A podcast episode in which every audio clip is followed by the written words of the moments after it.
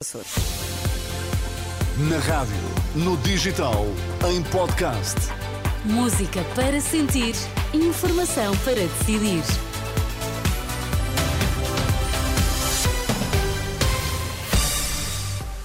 Trazemos-lhe as notícias que marcam a atualidade nesta manhã. Olá, Sérgio Costa, Bom bom dia. dia. A esta hora, o que é que é importante sabermos? Prepare a carteira. Preço dos bens essenciais poderão subir acima do valor do IVA. Mais de metade dos comboios previstos para esta manhã não estão a circular. E no desporto nesta manhã, Rui Viegas, bom dia. Bom dia, chegou em silêncio, mas chegou. Marcos Leonardo, reforço do Benfica, já está em Lisboa. Temos um dia de céu muito cinzento e chuva em todo o país. Estão 14 graus agora em Lisboa, 10 no Porto, 16 em Faro. Notícias na Renascença com Sérgio Costa. Prepare-se para uma subida dos preços acima do valor do IVA. Eventualmente, este é o último dia de IVA zero. Amanhã a taxa de 6% volta a ser aplicada, mas os aumentos deverão ser superiores ao da simples aplicação do imposto. Cenário antecipado pela Associação Portuguesa de Empresas de Distribuição. Gonçalo Lobo Xavier explica na Renascença que novos preços poderão refletir também o aumento dos custos de eh, Mais de metade dos comboios previstos para esta manhã eh, não saíram das estações. Greve dos trabalhadores das infraestruturas de Portugal levou hoje à supressão de 82 ligações, das quase 150 programadas até às 7 da manhã, dados da CP. Na estação de Agualva Cacém está o jornalista João Cunha. Bom dia. Situação eventualmente desesperante para muitos passageiros. É esse o termo, Sérgio, isto porque aqui na plataforma da estação da Água Alva Cacém estão centenas e centenas de pessoas à espera de um comboio que os leve sobretudo até Lisboa. Foi o que aconteceu agora, saiu uma composição que esteve aqui parada mais de 5 minutos para que todas as pessoas conseguissem um lugar no seu interior. Porque o comboio já chegou cheio e ainda mais cheio partiu agora mesmo aqui da estação da Gualfa Cacém. Obrigado, João Cunha, com o retrato de uma manhã difícil para quem habitualmente utiliza o transporte eh, ferroviário. Aumenta a pressão sobre o líder do PS. Paulo Rangel acusa Pedro Nuno Santos de falta de transparência. Em causa está o caso da compra de ações do CTT pelo Estado.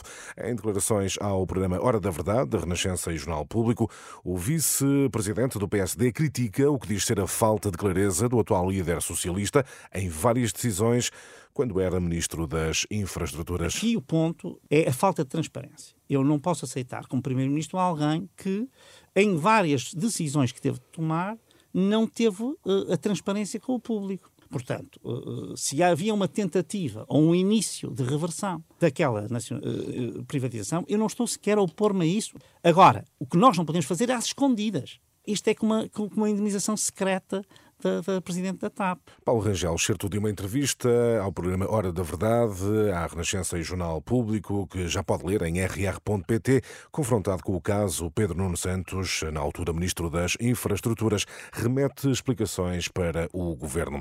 Os bombeiros querem passar a cobrar aos hospitais pelas macas das ambulâncias retidas nos serviços de urgência.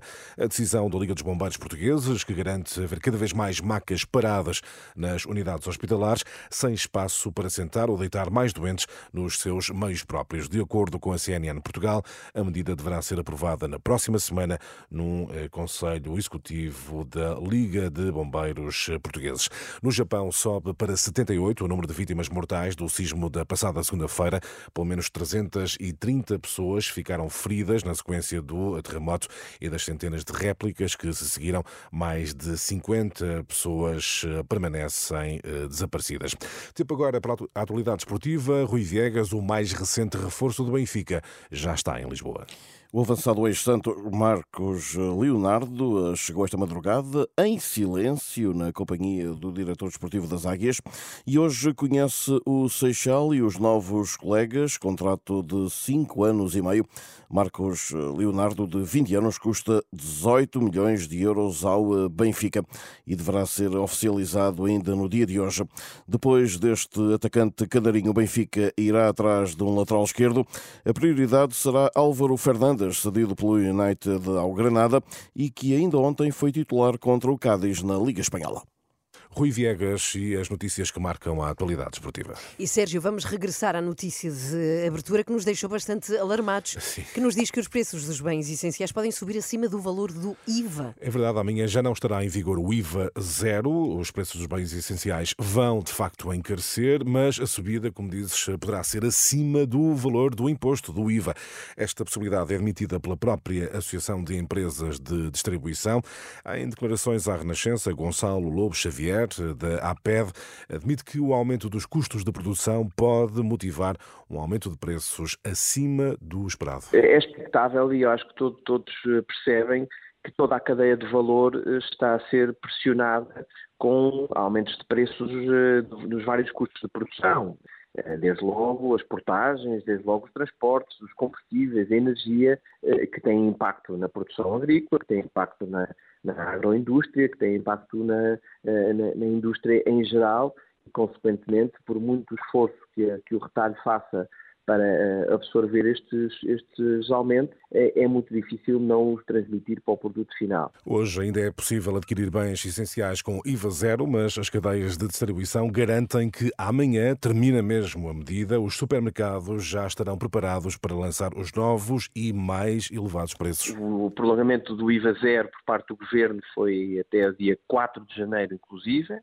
Portanto, as nossas lojas hoje ainda e todo, todo o retalho alimentar ainda está eh, a cumprir escrupulosamente a lei e, e a partir da manhã, sim, todos, eh, toda a nossa operação já está preparada, eh, assim como o fizemos no dia 17 de abril, toda a nossa eh, eh, operação está preparada para repor o IVA nesta categoria de produtos Nestas declarações à Renascença, Gonçalo Lobo Xavier reconhece, contudo, que as alterações no IVA obrigam a uma operação complexa do ponto de vista logístico. Esta é uma operação de logística muito complexa que obriga, eh, obrigou a, uma- a um esforço adicional dos nossos eh, colaboradores para que amanhã de manhã as lojas abram com todos os sistemas informáticos atualizados. Gonçalo Lobo Xavier, da APED, em declarações a Ana Fernandes, prepara a carteira. Os preços dos bens essenciais podem subir acima do valor do IVA já eh, amanhã. A fechar esta edição das oito, vamos a outro tema, porque hoje é dia para Light Your Fire, para Break On Through, mas não The End, ou até podemos Doors. ouvir The Doors Two Times. Come at to time, babe. Love Me Two Times, uma das músicas dos Doors, e eu digo isto porque hoje é o dia dos The Doors. o dia? É verdade, o dia dos The Doors, ah, assim lançado pela Câmara Municipal de Los Angeles no ano passado.